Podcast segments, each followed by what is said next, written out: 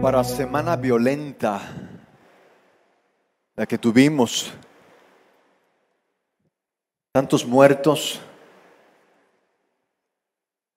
Yo pensaba que ya no estábamos tan enojados, pero parece que la tecnología no nos está ayudando. Desde los muertos en Guerrero hasta la guerra en Ucrania, pasando por la gente que se está peleando en la calle. ¿Cuántos han visto gente que se pelea en la calle? Nuestros, no pensamos en nuestros niños que nos están viendo, ¿verdad?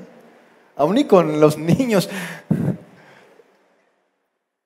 Recuerdo mientras estudiaba en Monterrey,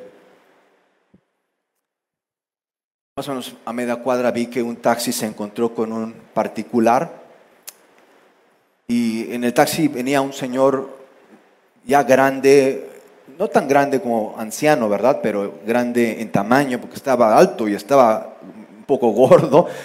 Y el que estaba en el auto era un joven y pensó, no, pues yo me lo he hecho en dos por tres, de modo que este taxista se, bajó y a pegarle al auto. Más le faltó un bat para que quisiera romper los vidrios y así a pegar al auto. Y ya pasó un rato y el joven se bajó. Yo dije, no, hombre, no te hubieras bajado, te va a poner este señor unas cachetadas.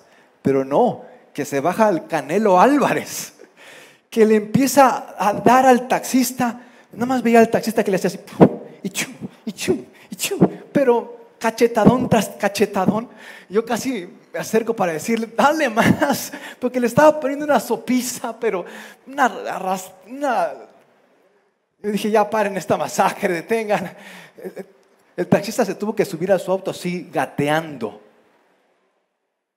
Pero sí, varias veces en que he visto, veces en, han visto las veces en que se andan picando los autos y, clásico que uno se va adelante y, y, se detiene y no deja pasar al de atrás, que porque el de atrás eh, fue un tal por cual y no, pues ahora yo me, y ahí van los dos eh, queriendo, yo, ay chiquitos, mira estos niños, alguien que venga a corregirlos.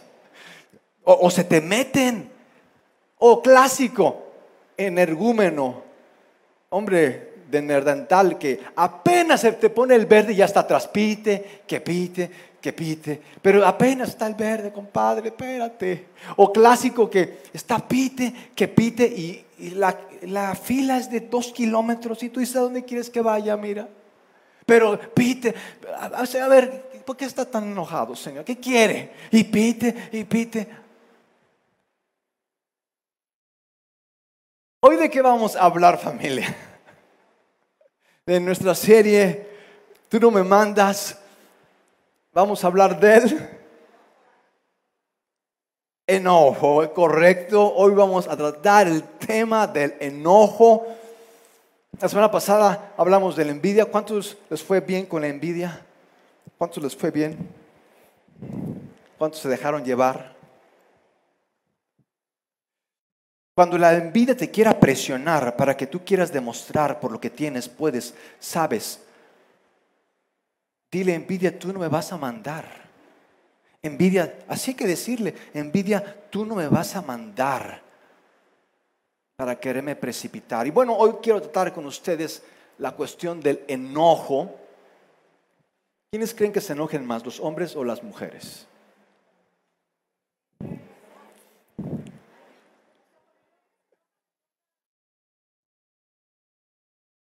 Yo creo que Ambos nos enojamos, nada más que nos enojamos diferente, pero nos enojamos hombres y mujeres. Las mujeres se enojan de una manera, pero se enojan al fin y al cabo. Los hombres se enojan de otra manera, pero se enojan al fin y al cabo. Nosotros los hombres somos más diplomáticos. Está el enojo extrovertido y está el enojo introvertido. El introvertido que introvertido aún te sigue viendo con ojos de pistola. Eh, ese sigue, eh, así como de pose, así como, ese es el, enojo introvertido. No me, no me hables. Y quiero hoy preguntarles, ¿cuál es tu relación con el enojo? ¿Cómo te llevas con el enojo? ¿Cuál es tu relación con el enojo? Mi relación con el enojo empezó desde muy pequeño, creo que desde la vez que las cosas no me salieron tan bien, creo que el enojo comenzó cuando me di cuenta que las cosas no eran como yo quería, como eso de los tres años. Lo bueno es que tenía quien me controlara, mis padres, en mi enojo. Después ya no había quien me controlara y pues me descontrolé. Y pensaba yo que huyendo, desquitándome, divirtiéndome, se me iba a pasar el enojo, me estaba destruyendo. Pero ni cuenta me daba por el enojo. Estaba tan enojado que ni cuenta me daba. Gracias al Señor por lo que Él ha hecho en mí. Si no, yo creo que ya el enojo hubiera acabado conmigo en cantidad de adicciones, presiones. Y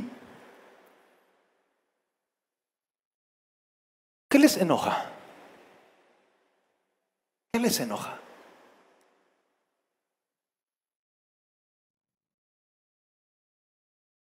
Puede ser que se enojen extrovertidamente, griten, pataleen, o introvertidamente.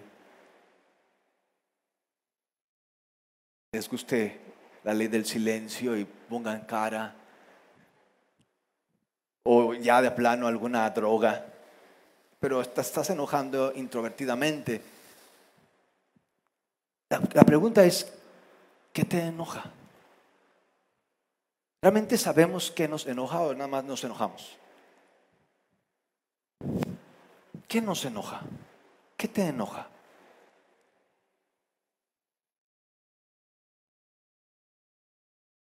¿A cuánto les enoja el tráfico?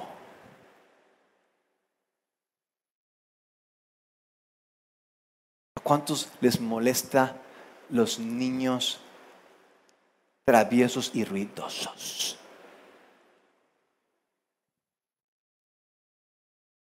Cuántos les enoja el que haya gente tan corriente, pecadores, profanos, vulgares, cochinos?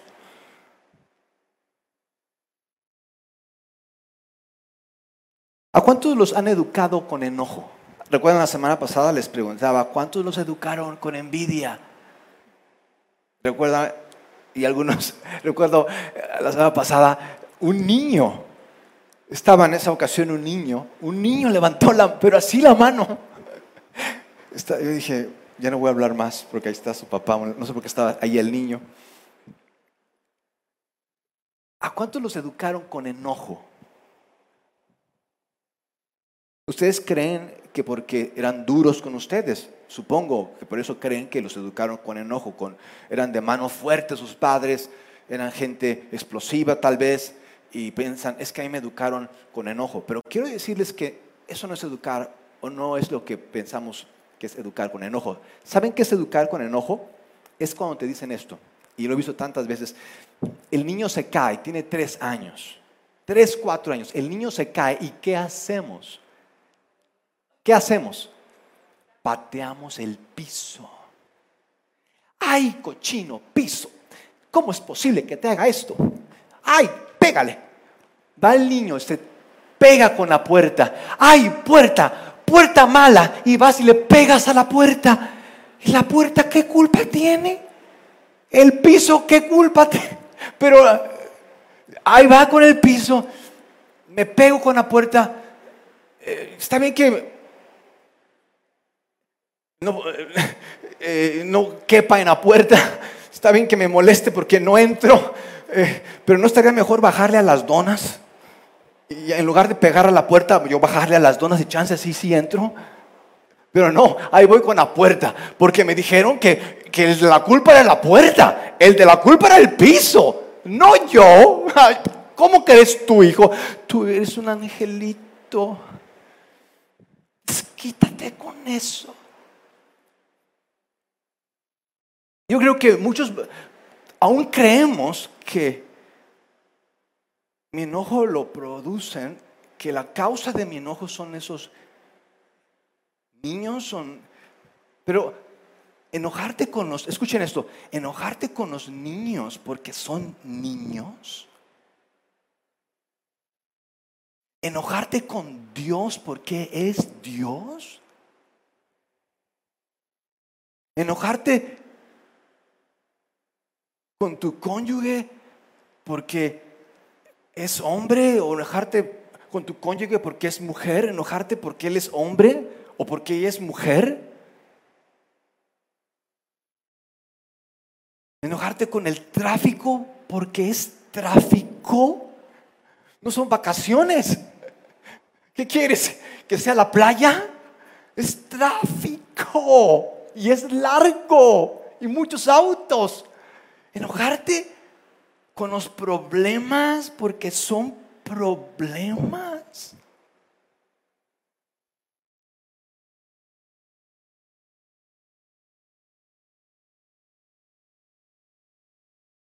Yo creo que en el fondo de nuestro enojo no sabemos por qué estamos enojados, pero estamos enojados. Necesitamos estar enojados. Y y podemos ir toda una vida enojados sin saber por qué estamos enojados.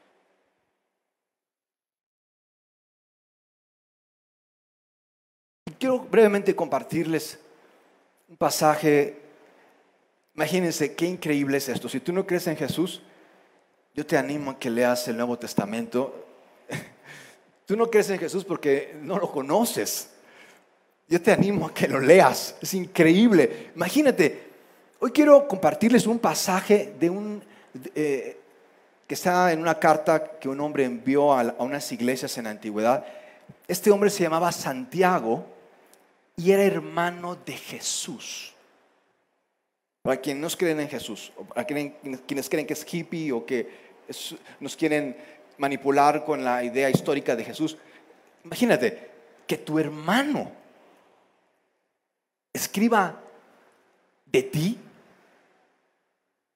Primero, tal vez ni te quiera, y, pero solamente pasa en la familia, no se quieren los hermanos, es lo que menos quiero hacer, es hablar de ti, recomendarte, vayan con mi hermano, pero hablar de mi hermano como Dios, que tuvo que haber pasado para que yo diga que mi hermano es Dios y escribir de él.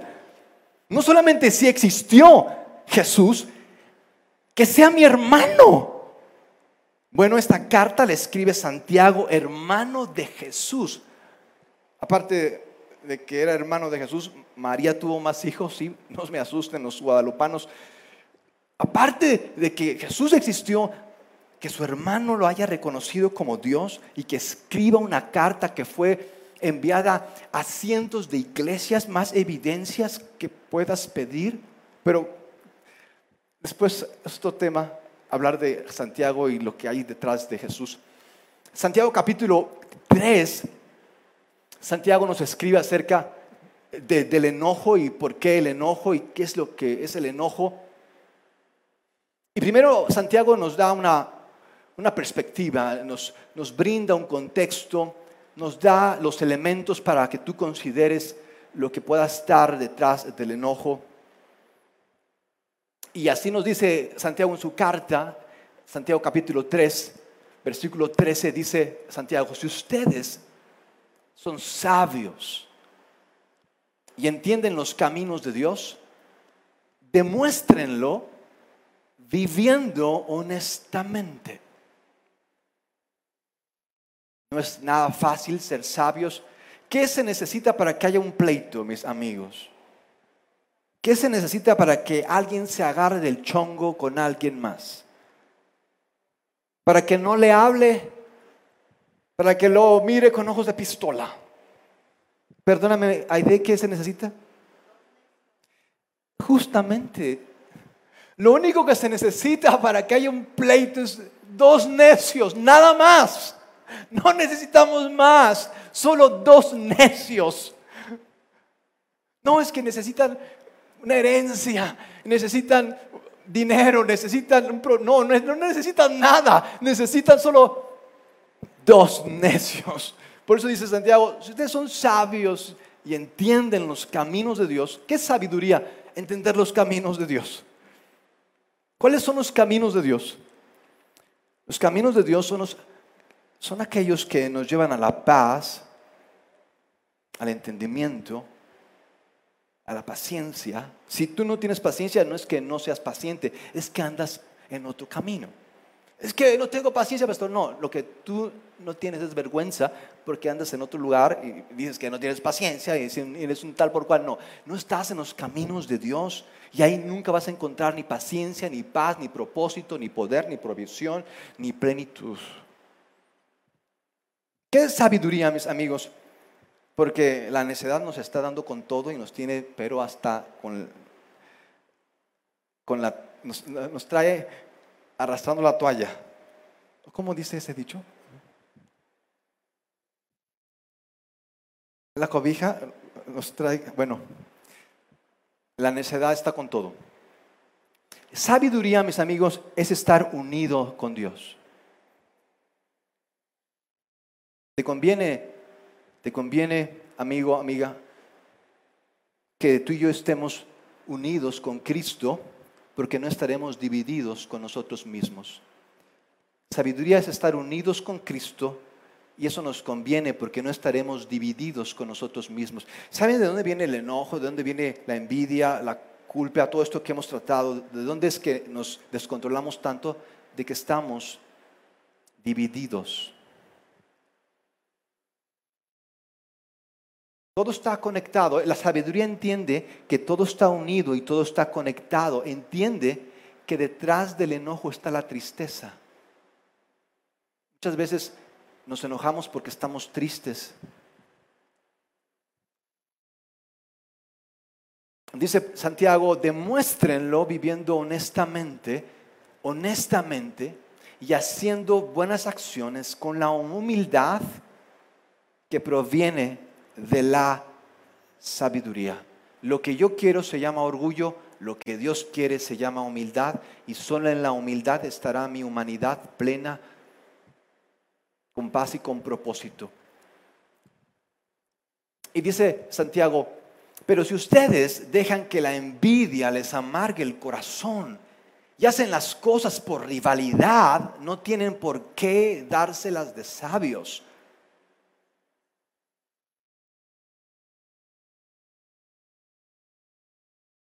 Su orgullo es una mentira que oculta, es lo que Jesús nos dijo en sus evangelios, de la abundancia del corazón hablará la boca, de la abundancia del corazón vivirá la persona, de la abundancia del corazón verás quién es. Aunque digamos misa, si hacemos lo contrario, nada más es un orgullo mi vida es un orgullo. Vean esto, dice, si ustedes dejan, no dejemos que la envidia nos amargue el corazón. Viéramos esto de la envidia todo un capítulo la semana pasada, ya no hablaremos más de eso. Y, y Santiago, en este capítulo, en el versículo 15, vean cómo Santiago Vean esto, esto es increíble, pero la envidia y el egoísmo no forman parte de la sabiduría que proviene de Dios. Dichas cosas son terrenales, puramente humanas y demoníacas. Más preciso no pudiste haber sido, Santiago.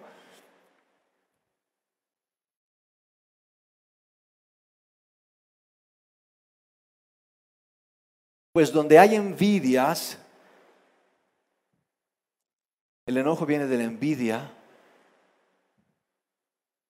y ambiciones egoístas, también habrá desenfreno, confusión y toda clase de males. Esto de que, ¿por qué me están saliendo las cosas mal y no entiendo qué me está pasando? No es así como que, así como que de repente todo esto viene de atrás.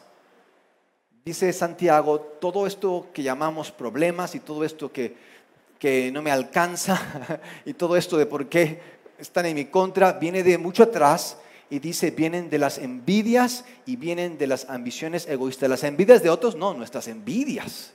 Es que me tienen envidia, no, es que mi envidia, donde hay envidias y ambiciones egoístas, habrá un descontrol, un desgarriate, no sabemos ni por dónde nos está llegando, no sabemos ni cómo. Y hay un, hay un fondo, dice Santiago.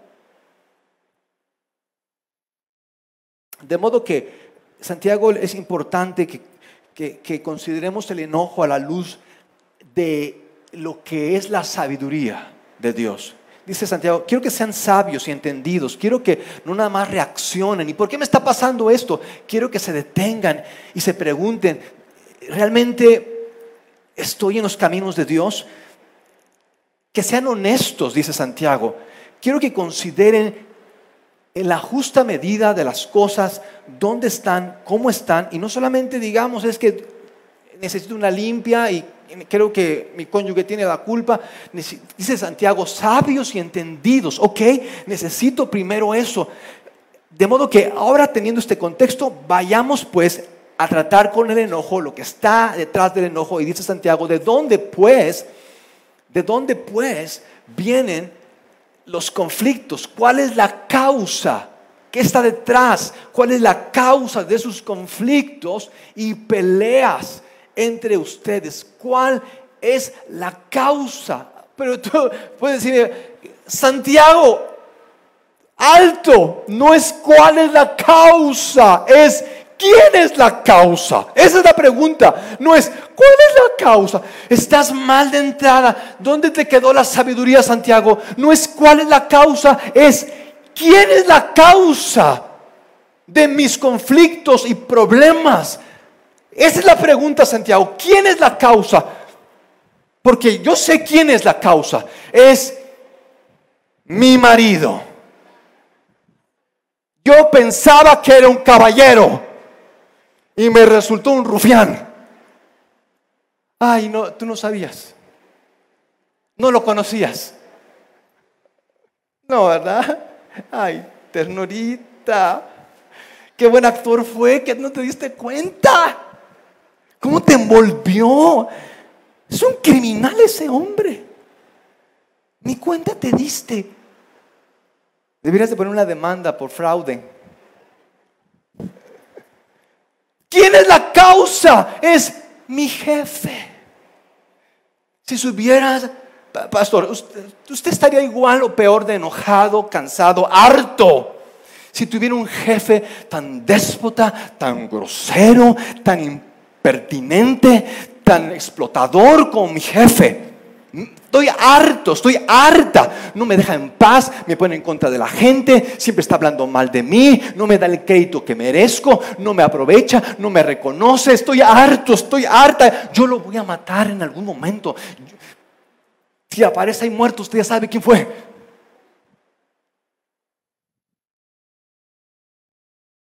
No es qué es la causa, es quién es la causa.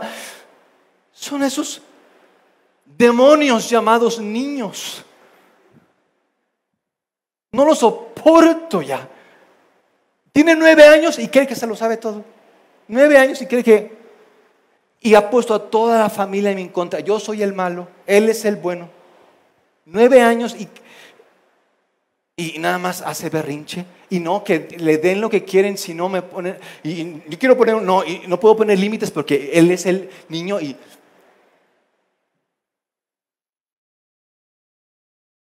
Padres, ustedes entienden esto, ¿verdad? Mejor que nadie. ¿Quiénes son los que se enojan?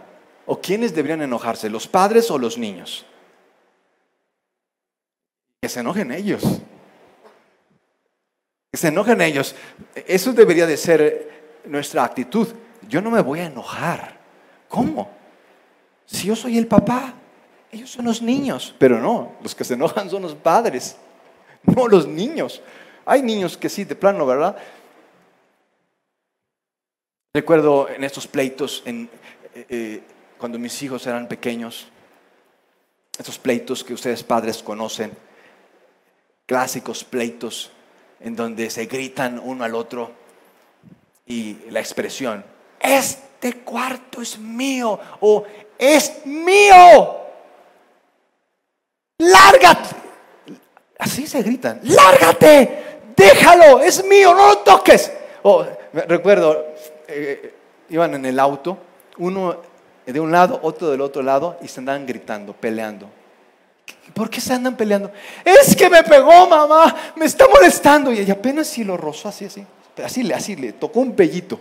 Ya me está rozando, ya me, me agredió, mamá, me agredió.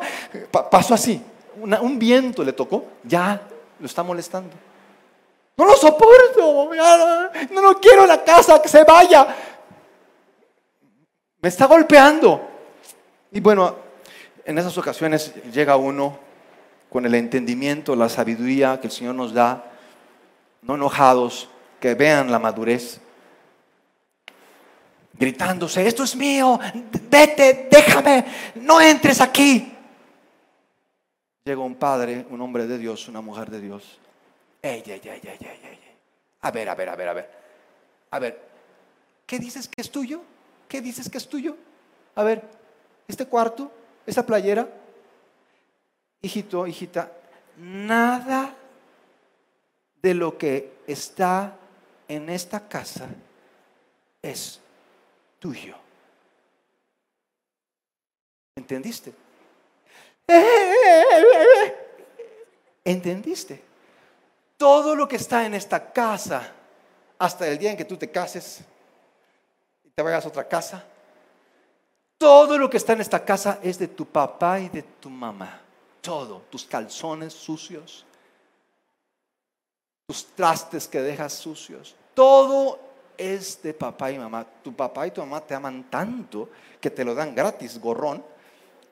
Te aman tanto, tus padres quieren que seas la persona que Dios pensó que fueras. Te, planearon, te quieren y te lo dan gratis, por amor. Pero nada de lo que está aquí es tuyo. ¿Entendido, chiquito? Baby. Vieran que cómo se ponen, pero como seditas, amorosos. Empiezan a compartir sus cosas.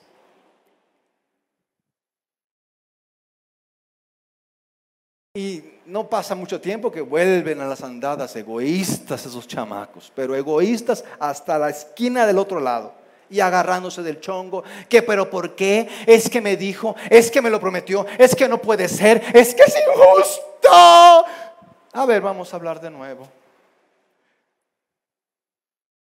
A ver, dime, ¿qué dices?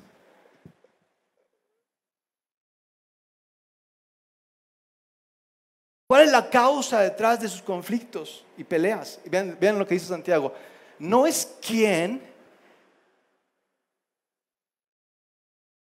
no son precisamente los placeres que luchan dentro de ustedes mismos, la causa de sus pleitos. No, es Él, es. No son sus placeres, sus deseos, enfermizos de control, de poder, de gusto, de soberbia, egoístas que luchan dentro usted. No, es el gobierno, es ANLO. No son sus luchas dentro de ustedes mismos.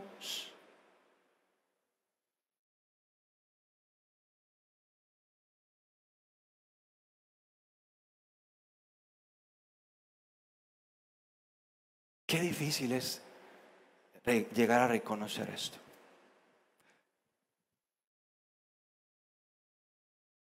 Qué difícil.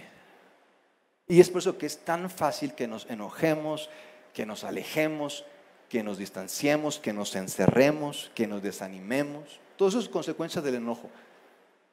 Que nos dividamos, que nos abandonemos a nuestra suerte que reconocer que tengo un problema llamado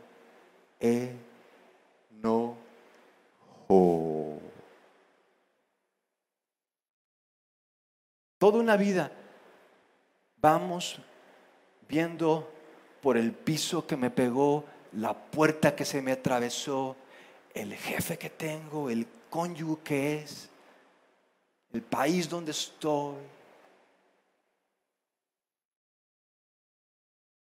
No, pastor, si usted supiera quiénes son estos vecinos.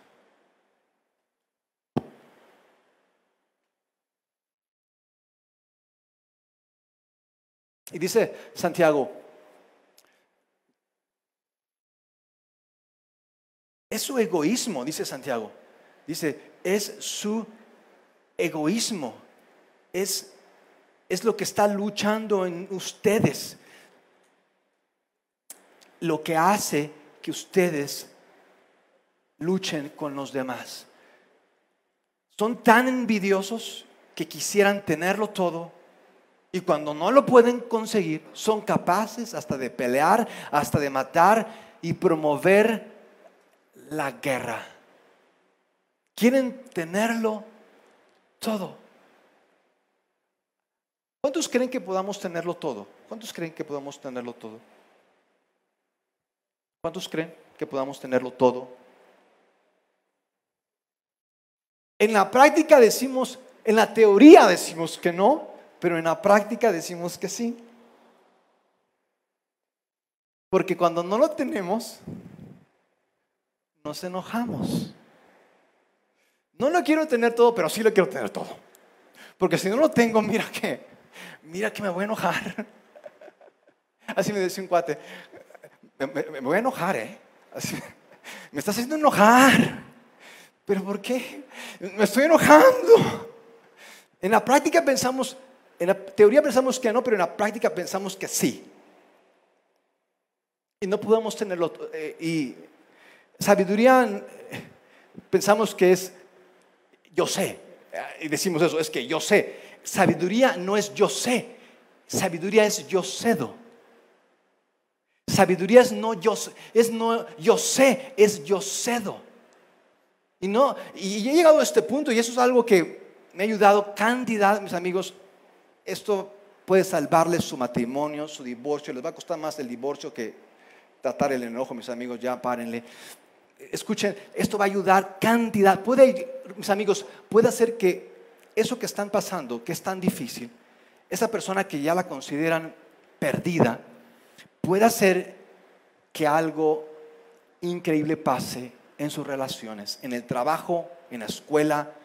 Algo increíble puede pasar si ustedes hacen esto. Y, yo, les animo a decir esto, cada vez que sientan la temperatura elevarse y quieran explotar, cada vez que quieran hacer algo, desquitarse con alguien, desquitarse con... Cada vez que hagan eso, yo quiero que hagan esto. Y de hecho, quiero que lo digamos juntos. Es una frase que traigo aquí, que quiero que la repitamos juntos, así como vamos a hacerlo cuando se presenta la situación, así firmes y contundentes, así diciéndole al enojo, diciéndole al enojo quién manda. Tú no me vas a mandar enojo, aquí quien manda soy yo. Vas a decirle, está la discusión, están está con todos, están hirviendo, están a punto de, de, hacer algo con esa persona, algo va a pasar ahí, todo está caliente. Cuando está eso, quiero que hagan esto, quiero que digan esto. Digan, de hecho aquí lo tengo en la, en la pantalla. Eh, digan conmigo. ¿Listos? Uno, dos, tres. Pero así como, como si fueran a mandarle al enojo. Ah, con eso ni convencen ni a un niño. Ah, es que no estás haciendo lo que yo quiero. Están hablando como la chilindrina. Vamos a hacerlo determinados para que el enojo no nos mande más. Enojo ya hasta aquí, estuvo bueno, ya estoy bastante enojado contigo. Es que no estás haciendo lo que yo quiero. ¿Ok? Uno, dos, tres. Más o menos. No, hombre, ustedes no. Imaginen, están en el momento, están con esa persona inútil, necia, que no, no sabe, falta de sabiduría, estar con esa persona, ustedes ya saben quién, de modo que le van a decir de frente, claro, ok, la última oportunidad, ok, una, dos, tres. Eso. Mis amigos, ustedes se deprimen porque no gritan. Y aquí les dan chance y no lo hacen. Griten con ganas. Imagínate que tú en ese momento de esa tensión le digas a esa persona, es que no estás haciendo lo que yo quiero. Por eso estoy enojado, por eso estoy enojada, porque no estás haciendo lo que yo quiero. ¿Entendiste? Porque yo no tengo bien claro. Yo sí sé lo que quiero, tú no sabes y no estás haciendo lo que yo quiero. Por eso estoy enojado. ¿Alguna duda?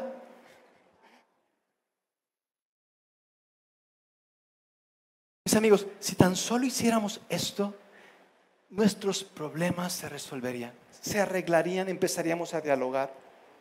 Pero la mayoría, mis amigos, vamos por la vida sin saber lo que queremos y peleándonos por lo que queremos. No sabemos lo que realmente necesitamos y vamos creándonos necesidades.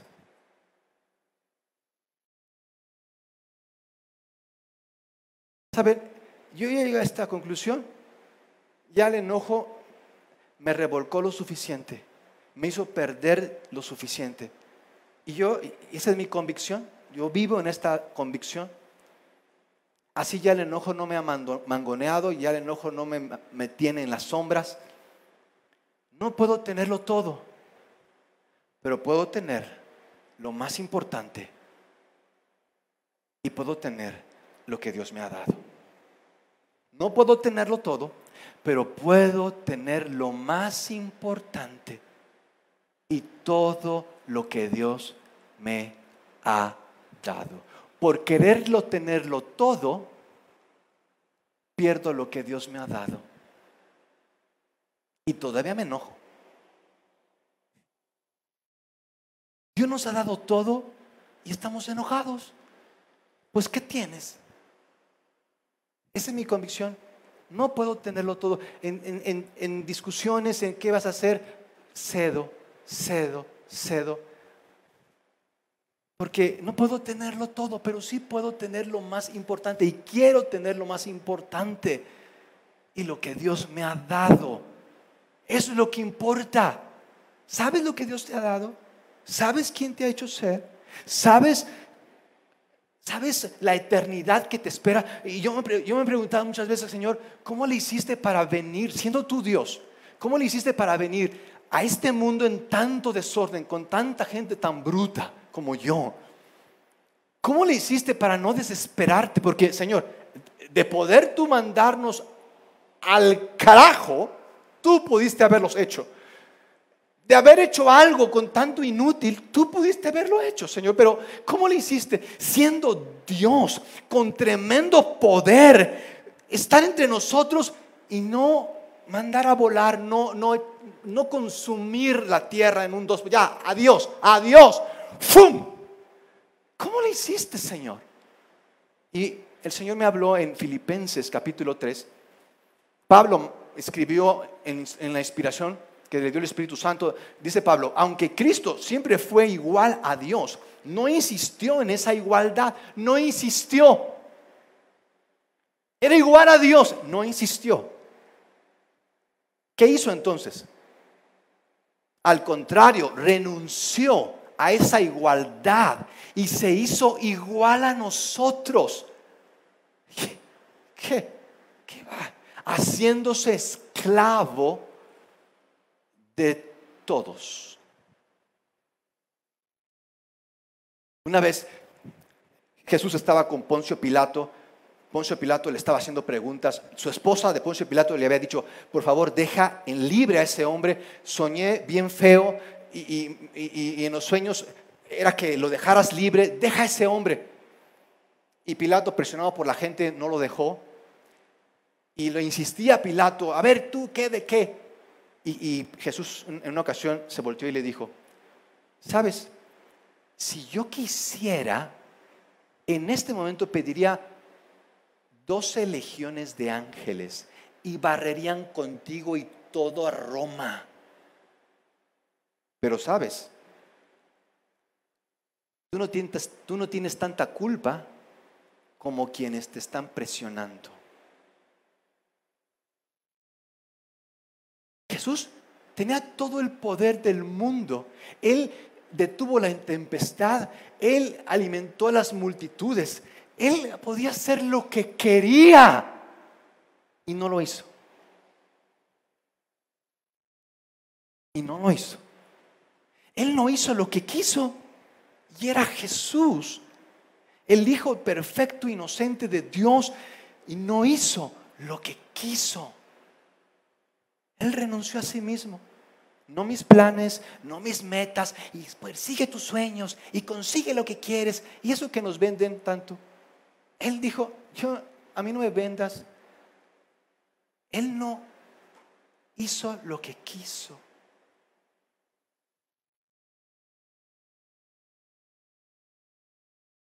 Y después Pablo nos dice, ok, hagan lo mismo.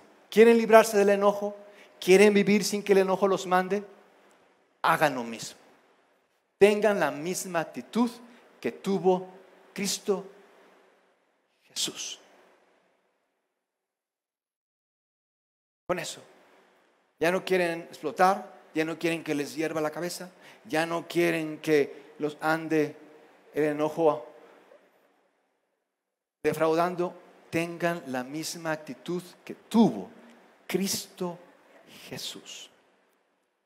Pero es injusto, me lo prometió, dijo que iba a estar y no estuvo. Él lo dijo. Me pidió y no me paga. ¿Significa que ignoremos la realidad, que no nos importe, que ya no seamos justos, que ya no pidamos responsabilidad. ¿Eso significa el enojo? No. Eso no significa el enojo. Significa que tú y yo tratemos con el enojo. No significa que no pidas responsabilidad, no significa que no seas responsable, no significa que no pidas cuentas, no significa que hables y confrontes y digas y pidas lo que prometieron, no significa que, que te preguntes, ¿qué quieres? Eso que quieres. Mis amigos, eh, déjenme terminar con eso que dice Santiago, porque está buenísimo, con eso acabo. Dice Santiago, son tan envidiosos que, dice Santiago, que se pelean, pero vean esta parte, esta parte final. Y promueven la guerra. ¿Hay un versículo más? Bien. Bueno, eh, este versículo anterior, en otra versión, dice, dice, son tan envidiosos que quisieran tenerlo todo. Y cuando no lo pueden conseguir, son capaces de hasta matar. Dice, eh, eh, dice Santiago, no tienen, no tienen y están dispuestos a matar, pero no tienen porque no piden a Dios. No tienen porque no piden a Dios. Dice una versión distinta, la NBI. No tienen y quieren y están dispuestos a hacer lo que sea, algo así como a, olvidarse de Dios o de sus mandamientos, que les importe Dios y lo que quiere de sus vidas y hacer lo que ustedes quieran. Y dice, y dice Santiago, no tienen porque no piden. ¿Y saben por qué no pedimos? Porque en el fondo sabemos que Dios no nos los va a dar.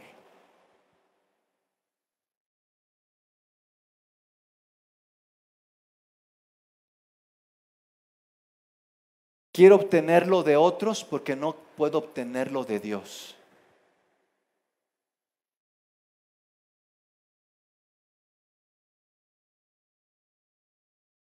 Como como no puedo controlarte, escuchen esto, con eso termino, como no puedo controlarte, Dios o persona con la que me enojo, como no puedo controlarte, estoy justificado para yo descontrolarme y hacer lo que quiera. Tú no quisiste dármelo, no te preocupes, yo me lo consigo. Y vivir toda una vida enojados con Dios que no me lo dio. Cuando de entrada nunca fue mío.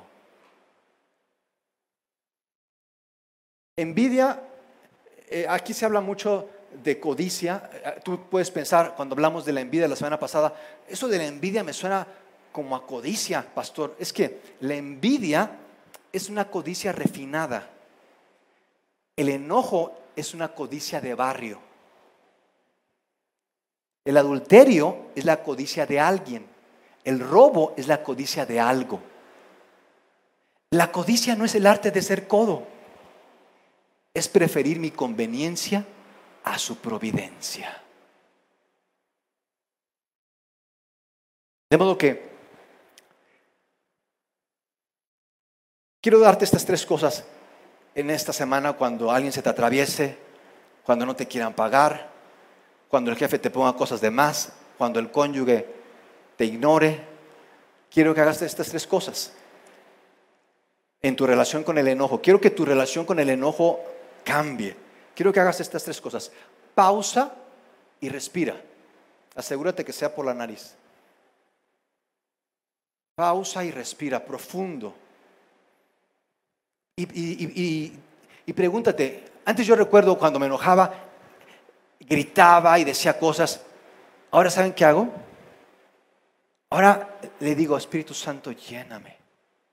¿Y saben cómo me ha cambiado? Cuando gritaba y decía cosas, y me estaba despotricando, yo pensaba que me estaba ayudando, me estaba perjudicando. Ahora, ¿cómo me ha ayudado esto? Me, quiero enojar, pauso, respiro y digo, Espíritu Santo, lléname. Espíritu Santo, dame sabiduría, dame perspectiva, sácame de, mis caprichos a tu voluntad. Respira, pausa y respira. Segundo, toma tu parte. Dentro de todo esto, ¿cuál es mi parte? Tal vez tú creas que todo es culpa de él o de ella. No, hay algo en lo que tú tienes parte y responsabilidad. Aunque sea un 1% del 100, hay 1%, te aseguro. Y si no crees que es 1%, el 100% es tu problema. 1%, toma esa parte y di, esta es mi responsabilidad y voy a tratar con esto y voy a ver por esto con ayuda del Señor, esto va a cambiar. No va a seguir esto igual. Toma tu parte Acepta tu responsabilidad, reconoce que no puedes tenerlo todo, reconoce que tienes un problema de fondo y de raíz que es el enojo, reconoce cómo controla, reconoce cómo es que no te gusta la voluntad de Dios, reconoce cómo te resistes a sus planes buenos, perfectos y agradables para tu vida, reconoce y empieza a trabajar con eso. Toma tu parte. ¿Cómo puedo mejorar en esta relación? ¿Cómo puedo cambiar cómo reacciono? Toma tu parte.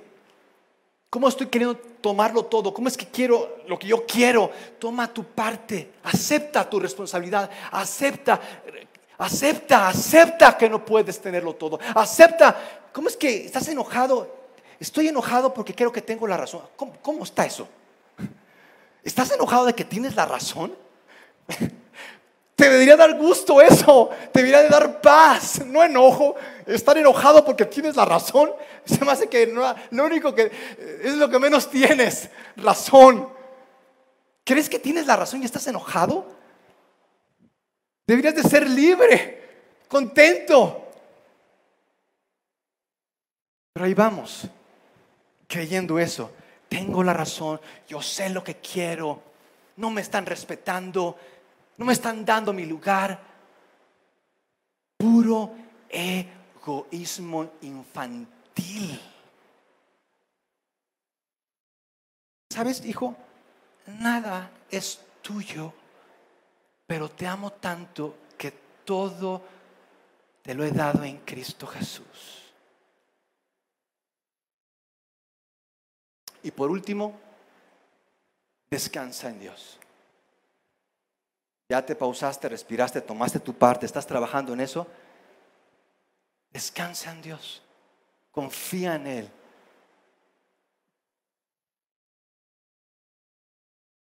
Vive para Él. Descansa en Él. De modo que, ¿qué les parece oramos? ¿Qué les parece oramos? Padre, tal vez no sepamos ni cómo sea mi enojo. Parece que me hablaron en chino porque yo no sé ni quién soy, ni por qué me emociono así, ni por qué hago lo que hago. De modo que hasta digo, esto ni me aplica, pero, pero puedo preguntarle a alguien cercano a mí, puedo preguntarle a mi cuate, a mi peor es nada, oye, ¿qué es lo que ves en mí? ¿Qué cosas ves en mí? ¿Cómo ves que me enojo? Padre, porque me falta honestidad, me falta sabiduría y voy por la vida creyendo que estoy bien. Pero puedo empezar, ¿qué te parece, Señor? Chance eso puede ayudar a dar un primer paso. Preguntarle, oye, ¿Cómo crees que sea mi relación con el enojo? ¿Cómo crees? Y escuchar, escuchar eso. Gracias Señor porque no nos trataste conforme a nuestros pecados. Nos trataste con tanto amor. Nos diste a tu Hijo Jesús para que tomara nuestro lugar, para que pagara por nuestros pecados el justo por el injusto, el santo por los pecadores, el inocente por los culpables. Y aún me enojo. No, entiendo. Y aún me enojo. Aún estoy enojado. De modo que, Espíritu Santo, en un mundo que está enojado, en un mundo con cara de pocos amigos, en un mundo que saca su enojo en cantidad de adicciones, pedimos Señor que tu pueblo, tus elegidos, no vivan así. Vivan con paz, con propósito y en la plenitud de las personas que tú pensaste que fuéramos. En el nombre de Cristo Jesús. Amén. ¿Cuántos pueden darle un aplauso a aquel? ¡Uh!